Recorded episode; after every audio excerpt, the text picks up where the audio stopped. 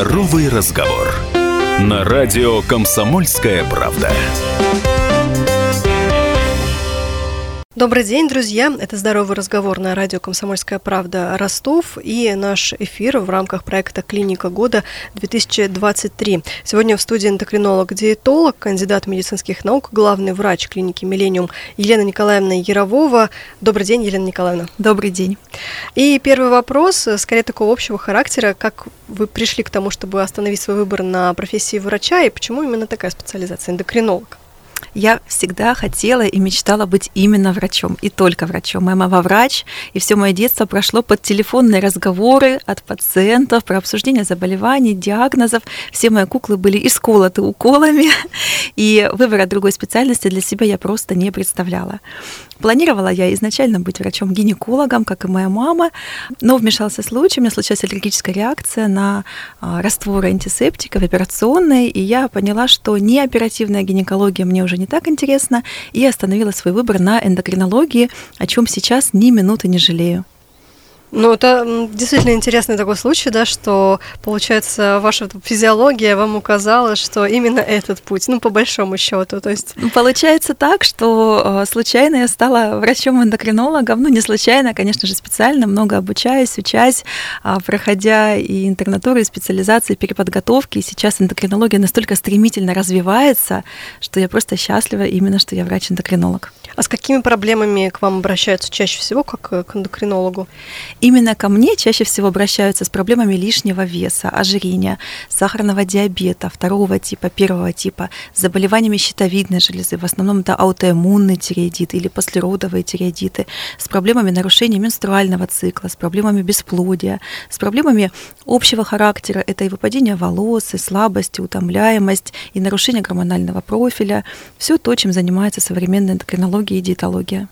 А при каких симптомах э, стоит э, посетить э, врача-эндокринолога, не откладывая? Если вы без причины начали очень быстро набирать вес, или появились выраженные отеки, или же наоборот, у вас стремительная потеря веса при том же уровне аппетита и физической активности, либо серьезное нарушение менструального цикла, либо появилась усиленная жажда, сухость во рту, дрожь в теле, изменения со стороны органов зрения, а, либо увеличение пульса, артериального давления, опять-таки, повторюсь, без видимых на то причин, а то причина может быть действительно в наших гормонах. Ну и вы упомянули о том, что да, одна из ваших специализаций это диабет первого и второго типа, и э, хотелось бы часть, э, по крайней мере, часть нашей беседы уделить этому серьезному заболеванию, потому что, насколько я знаю, процент э, растет заболевших, особенно диабетом второго типа. Ну, давайте немножечко да, по порядку введем в курс наших слушателей, э, что это за болезнь и какая, какая она бывает.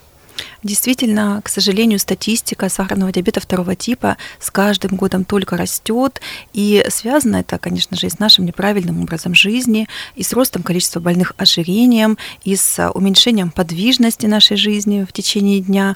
Диабет – это заболевание, при котором глюкоза не может нормально поступать в нашу клетку в связи с тем, что либо не хватает инсулина, который вырабатывается поджелудочной железой, либо он неправильно работает, к нему снижается чувствительность, развивается состояние, которая предшествует диабету, инсулинорезистентность, и как ее следствие сахар в крови уже начинает нарастать, организм перестает справляться с углеводной нагрузкой, и мы имеем диагноз диабета, и чего мы больше всего боимся, конечно же, это не цифр сахара в крови, мы боимся осложнений сахарного диабета.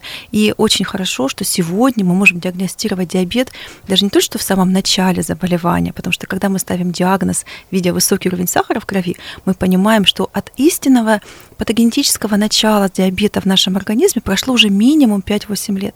Мы можем диагностировать диабет даже когда в организме еще абсолютная норма и действительно помогать нашим пациентам профилактировать это заболевание. Каков средний возраст э, людей, которые вот к вам обращаются, да, и которые получают такой диагноз? Я работаю врачом-эндокринологом уже 20 лет, и если когда я начинала работать врачом, средний возраст пациентов с диабетом второго типа был 50, 55, 60 лет, то сейчас это люди, как правило, до 40 лет. Ну, то есть существенно помолодел диагноз, можно да, так сказать. диагноз да? очень сильно помолодел, повторюсь, потому что возросло количество а, неправильного питания в нашей жизни, возросло количество рафинированных углеводов, а, снизилась физическая активность и появилось очень много стрессовых факторов, которые являются также пусковым механизмом.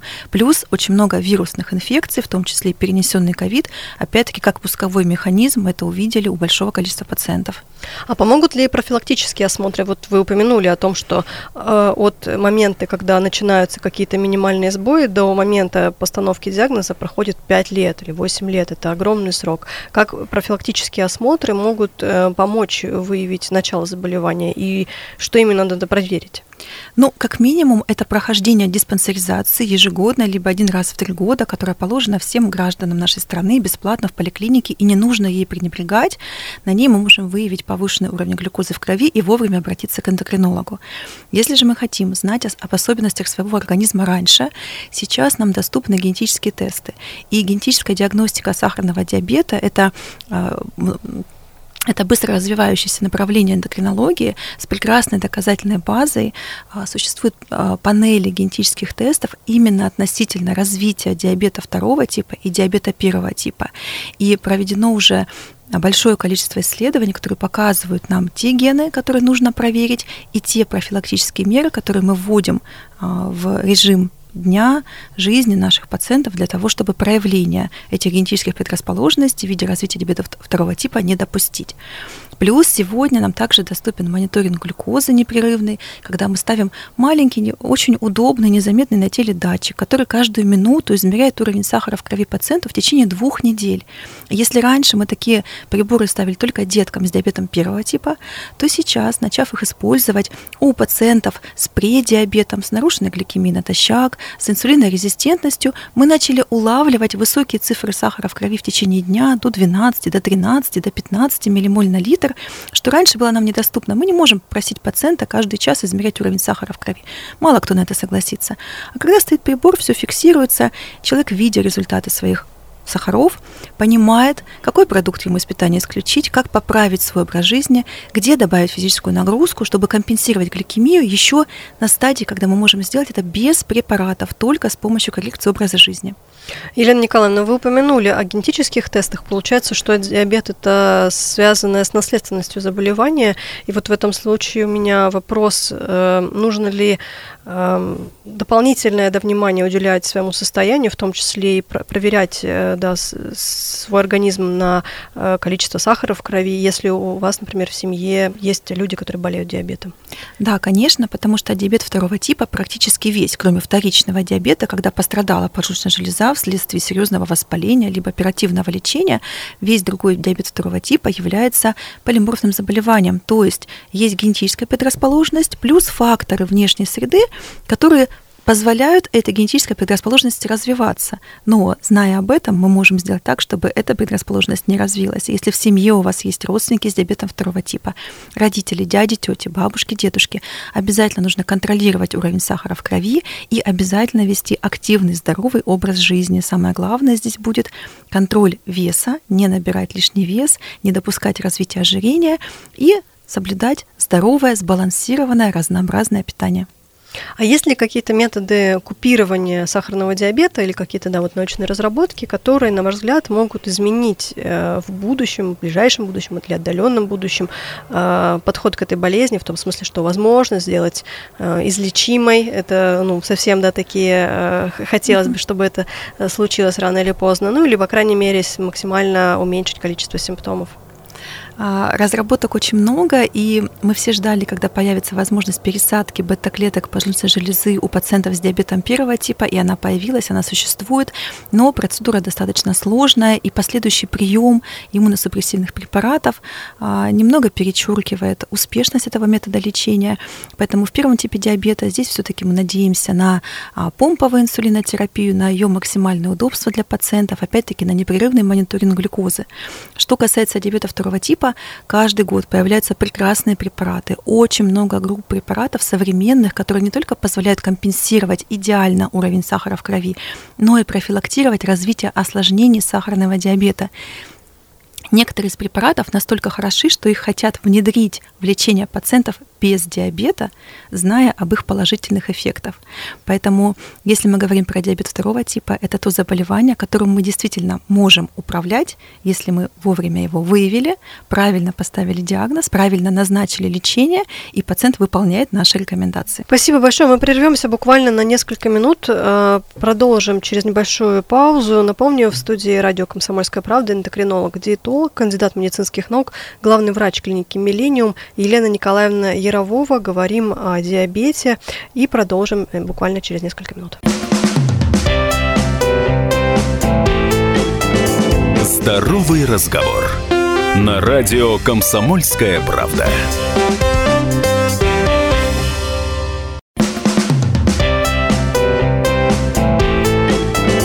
Здоровый разговор. На радио «Комсомольская правда». Еще раз здравствуйте все те, кто к нам только что присоединился. Напомню, сегодня у нас в гостях эндокринолог-диетолог, кандидат медицинских наук, главный врач клиники «Миллениум» Елена Николаевна Ярового. Говорим о э, диабете и в том числе э, о диетах, потому что вы эндокринолог-диетолог. И э, вторую часть программы хотелось бы посвятить этой теме. Э, что, кому нужна диета? Потому что диета для многих процесс, связанный ну, с эстетическими да, потребностями, во-первых. Во-вторых, э, процесс это такой, скажем, все больше в последние годы под вопросом, потому что чаще всего, опять же, так, если это жесткая какая-то диета для э, резкой потери веса, то потом последствия для организма могут быть гораздо более тяжелыми, насколько я, по крайней мере, знаю. Может быть, это миф, может быть, это правда. Вот как раз э, вы сейчас можете как-то с, с экспертной точки зрения прокомментировать это мнение. В общем, кому э, нужны диеты и в каких случаях нужно обратиться к врачу-диетологу? А, сразу скажу, что я категорически против а, жестких ограничений в питании и против жестких диет.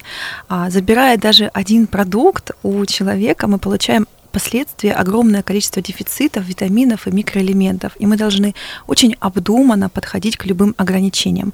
Я за здоровое, сбалансированное и максимально разнообразное питание, которое будет удовлетворять потребности конкретного пациента в белках, жирах, углеводах, витаминах и микроэлементах. И на сегодняшний день мы можем подобрать а, для каждого пациента то питание, которое ему подходит. Мы можем для этого использовать, во-первых, генетические тесты, а, видя, а, с какой предрасположенностью человек родился, и понимая, какой тип питания будет продлевать ему жизнь и то самое активное долголетие. Мы можем использовать показатели биоимпеданса, это исследование состава тела, которое покажет нам количество мышечной ткани, жировой, скорость основного обмена, сколько энергии, сколько калорий человек может потратить в сутки, использовать эти показатели. Мы можем основываться на результатах анализов, понимая, нам нужно сейчас снизить уровень сахара в крови, либо нормализовать работу желудочно-кишечного тракта. Тогда мы используем добавление клетчатки в рацион, делая ее не 20 грамм в день, а 30-35, достигая своих целей. То есть под каждый случай мы можем подобрать то питание, которое будет максимально полезным и здоровым для конкретного человека.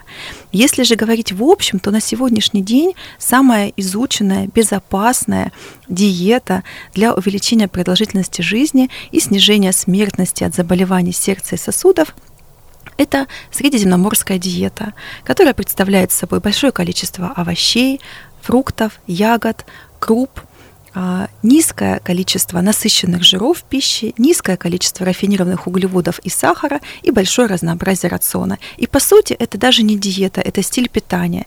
И именно такой стиль питания я и предлагаю пациентам, то есть не кратковременный какой-то результат получая, а на длительную перспективу, на длительный срок, меняя свои пищевые привычки и образ жизни. А какие факторы учитываются при составлении плана питания? Ну, вот к вам э, приходят пациенты, они разных возрастов, естественно, да, у них разная физическая активность. Э, что еще, на что еще вы обращаете внимание, когда работаете с пациентами? Ну, учитываем, конечно же, все факторы. И уровень физической активности в течение дня, уровень занятости на работе, во сколько человек просыпается, во сколько он ложится спать, то есть продолжительность его дня. А, есть ли возможность сделать полноценный обед? Нужен ли человеку перекус? А, насколько развито чувство голода в течение дня? А, какие продукты человек категорически не хочет употреблять в пищу, потому что многие люди не любят определенные группы продуктов, либо у них есть на них аллергические реакции, конечно же, мы тоже их не включаем. Учитываем учитываем результаты анализов, скорость основного обмена, а, те цели, которые передо мной, конечно же, ставит пациент. А, то есть максимально стараемся сделать питание индивидуальным, но, опять-таки, общие рекомендации по питанию, наверное, а, можно использовать в более широком формате. А очень часто пациенты спрашивают, с чего начать свой путь к здоровому питанию. Я предлагаю начать его с изучения метода тарелки. А, существует гарвардская тарелка здорового питания, а, которая одобрена Всемирной организацией здравоохранения и которую очень просто и легко внедрить в свою жизнь. Если мы возьмем тарелку диаметром 20 сантиметров и мысленно разделим ее на 4 части, то одну часть, одну четвертую, примерно 100 грамм, займут продукты, содержащие белки. Это мясо, рыба, яйца, яйца, творог, морепродукты. Другую четверть, еще 100 грамм, займут сложные углеводы. Это крупы, хлеб, это фрукты, ягоды.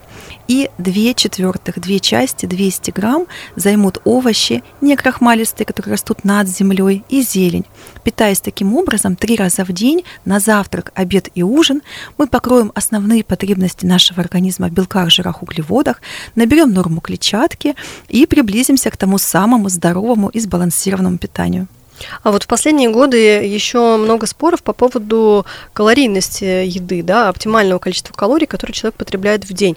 Насколько это все-таки важный показатель? Нужно ли на него обращать внимание, считать калории в еде, или э, более э, важно для здоровья и для хорошего самочувствия, и для внешности в том числе, вот правильно соотносить жиры, белки и углеводы? А на самом деле соотношение белков, жиров, углеводов более важно. А важно, сколько человек употребляет белков, сколько он употребляет ненасыщенных жиров, сколько он употребляет клетчатки.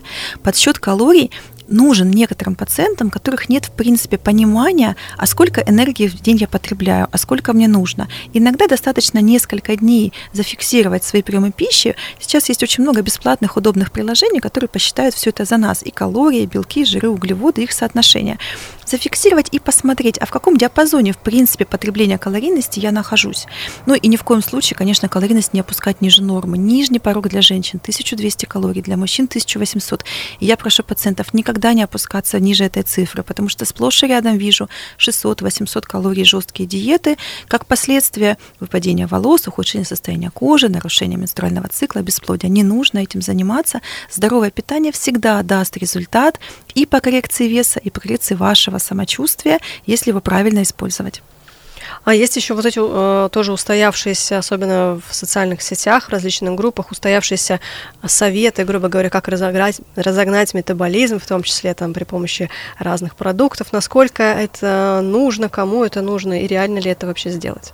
А, не знаю, какие продукты разгоняют метаболизм, но предполагаю, что это продукты, содержащие клетчатку, которые обладают низкой, высокой степенью насыщения, при этом низкой калорийности. Скорее всего, речь именно про них. Но это та самая тарелка здорового питания, то есть тот объем клетчатки, а, который действительно будет нам помогать контролировать вес. Сейчас, кстати, очень модно а, тоже выстраивать диеты с учетом гликемического индекса продуктов и с учетом чувствительности к инсулину. И опять-таки, основываясь на показателях гликемии в течение 14 дней, мы видим, после каких продуктов идет подъем сахара, соответственно, как следствие повышения инсулина, стараемся их ограничивать в питании, либо употреблять после клетчатки. То есть если человек ест пельмени, а у него после него сахар повышается до 9, до 10, мы это фиксируем, мы советуем сделать сначала а, зеленый салат, обязательно с любой листовой зеленью, петрушка, укроп, рукола, все, что любят, и уже только после этого употреблять мучные продукты, скорость всасывания углеводов будет ниже, пик инсулина тоже ниже, и как следствие вес тоже будет снижаться. А как приучить ребенка к здоровой пище? Потому что, опять же, в последние, ну, пожалуй, десятилетия этот вопрос становится все более острый, потому что количество э, сахара, потребляемого в еде, все время возрастает, количество обработанной э, еды, да, такой э, ненатуральной, как принято говорить, опять же, возрастает. И нужно ли что-то специально делать, чтобы э, сформировать привычку к здоровому рациону ребенка? К сожалению, да, сахар это большая проблема в питании детей. Если норма потребления сахара 20 грамм в сутки, дети в среднем потребляют 60 грамм. Это очень много. И, конечно же, рост детского ожирения, мы все его видим, а, так быть не должно. Как мама троих детей, я знаю и уверена, что только личным примером мы можем сформировать правильные пищевые привычки у наших детей. Мы можем поставить на стол нарезанные соломкой овощи, морковь, э, кабачки, все, что вы любите, любую зелень. Мы можем поставить орехи вместо конфет. Мы можем предложить фрукты. Мы можем давать с собой детям в школу перекус, который вы считаете полезным и правильным. Мы можем покупать даже десерты в вычитывая их состав без сахара. На своих страницах в социальных сетях я недавно как раз выкладывала видео, как собрать ребенку ланчбокс в школу. Получила много комментариев, что да, собираем, а все равно подъедает за друзьями. И свой в том числе раздает. Я говорю, ну радуйтесь, что вы обеспечиваете здоровым питанием да, половину класса, и все равно ваш ребенок так или иначе часть этих полезных продуктов съедает. Привыкают дети постепенно, очень осторожно, как правило, пробуют новые продукты, но только личный пример, только доступность здоровых продуктов для детей дома может их чему-то приучить. А если ваши дети а, дома предпочитают употреблять вредные продукты с не очень хорошим составом, а, которые содержат много консервантов, красителей, искусственных добавок, то у меня всегда один вопрос, только к родителям. Откуда в вашем доме эти продукты? А вот это бесконечная любовь детей к сладкому, например, нужно ли ограничивать? Ну, просто знаю, что а, ряд родителей, да, там трех-четырех лет вообще никакого сладкого, никаких конфет, э, ничего максимально. Когда дети становятся чуть постарше, они в каком-то, мне кажется, огромном количестве начинают есть макароны, какие-то хлебные вот эти э, продукты. Хотя, ну, макароны, в принципе, э, Опять же, это такой спорный продукт, да, ну, скорее все-таки он относится к сложным углеводам, нежели к простым, но тем не менее. Э, ну, а потом начинаются вот эти классические сухарики и чипсы, э, от которых тоже никак не отделаться. Э, насколько здесь действенны какие-то запреты или ограничения, или как-то можно это компенсировать? Думаю, у детей более старшего возраста запреты, конечно, малоэффективны. Для малышей, мы, когда мы можем действительно управлять их питанием, это еще реально. В более старшем возрасте я стараюсь среднему сыну, которому 11 лет, объяснять, какие продукты предпочтительно, чтобы были в его рационе питания, а какие нет. Когда он приносит домой, а, покупая на свои деньги, а, либо кто-то его угощает, а, продукт с сомнительным составом, в составе которого будет маргарин, подсластители опасные для здоровья, я прошу его вместе со мной прочитать состав продукта, незнакомые слова, сразу мы вводим в поисковую систему, понимаем, что есть опасность, и мы вместе решаем, что с этим продуктом делать. Как правило, все это попадает в мусорное ведро. То есть, понимая, что это брать не нужно, а, я предлагаю более здоровую альтернативу. Всегда есть что на что заменить. Елена Николаевна, и время, к сожалению, подходит к концу. Последний вопрос. На ваш профессиональный взгляд, что самое важное в профилактике заболеваний? На мой взгляд, это здоровое, полноценное, разнообразное, сбалансированное питание, активный образ жизни, обязательно физические нагрузки и стрессопротекция. Спасибо вам большое. Напомню, у нас э, в гостях побывал эндокринолог-диетолог, кандидат медицинских наук, главный врач клиники «Миллениум» Елена Николаевна Яровова. Проголосовать за клинику можно на сайте ростов.кп.ру в разделе «Клиника года 2023». Елена Николаевна, спасибо большое за содержательную беседу, очень полезную. Приходите к нам еще. Спасибо большое, всем желаю здоровья. Здоровый разговор. На радио «Комсомольская правда». Имеются противопоказания. Проконсультируйтесь со специалистом. Рекламно-информационная программа.